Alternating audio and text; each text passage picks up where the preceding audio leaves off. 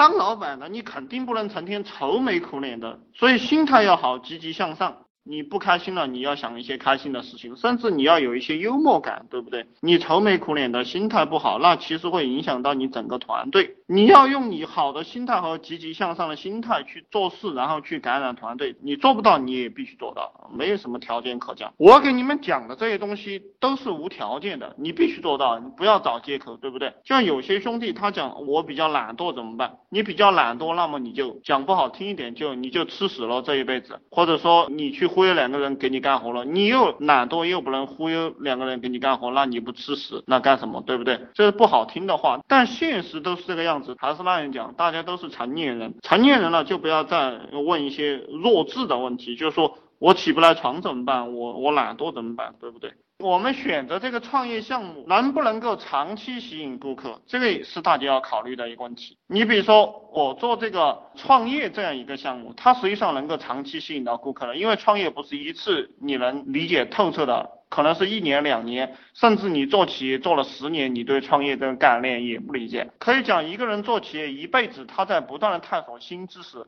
那么他一直都在创业。所以这样一个项目，它能长期吸引到顾客。那你们不要去选择那种只能够消费一次的项目，这就是我给大家的概念。消费一次，他以后就不来了，那你就很难做强做大。大部分的利润呢，实际上是来自于回头客。这其实是企业当中的一个铁律。你像我们做这个项目，现在是终身制的，所以其实你回头了，我也赚不到你的钱。这个是属于我的个人爱好吧。然后当老板的，你们要有一个写故事、讲故事的这样一个能力，因为我给大家讲的很多理论啊，不容易感染人，有可能很多人也不愿意听。但如果你善于讲故事、写故事，你就会吸引到很多人。这个低层次的人总是喜欢听故事，懂不懂？而低层次的人占了社会的大多数，所以你们要用故事去营销。我个人是不喜欢讲故事，因为我以前读了太多的历史，也读了太多的历史书。你提两句话，我就知道这个历史是怎么一回事了。所以我讲历史我就很烦躁，我只喜欢讲思维。其实讲思维呢，卖得出去，包括讲服务，你也是卖得出去的，但是没有讲故事的杀伤力强。如果你们想快速赚钱，那么你们去学怎么样讲故事、写故事。你看那些奢侈品品牌啊，和那些做大的企业，他们都有一个精简的一个故事，非常美的、非常煽情的这样一些故事。你包括像阿里巴巴呀，像苹果呀，呃，像谷歌呀，他们都有一些创业故事。他们这些创业故事呢，都是精心设计的，为了营销它的受众的。你们去理解一下这个东西。啊，没钱的兄弟们，就是现在创业还没钱的兄弟们，或者说。嗯，你只管高速发展的时候，你就只学一招，就是卖。就算你不知道怎么样去卖东西，那你也别管，你就是不停的卖，卖着卖着，你这个动作就会被你练得炉火纯青，然后自然就会有人买单。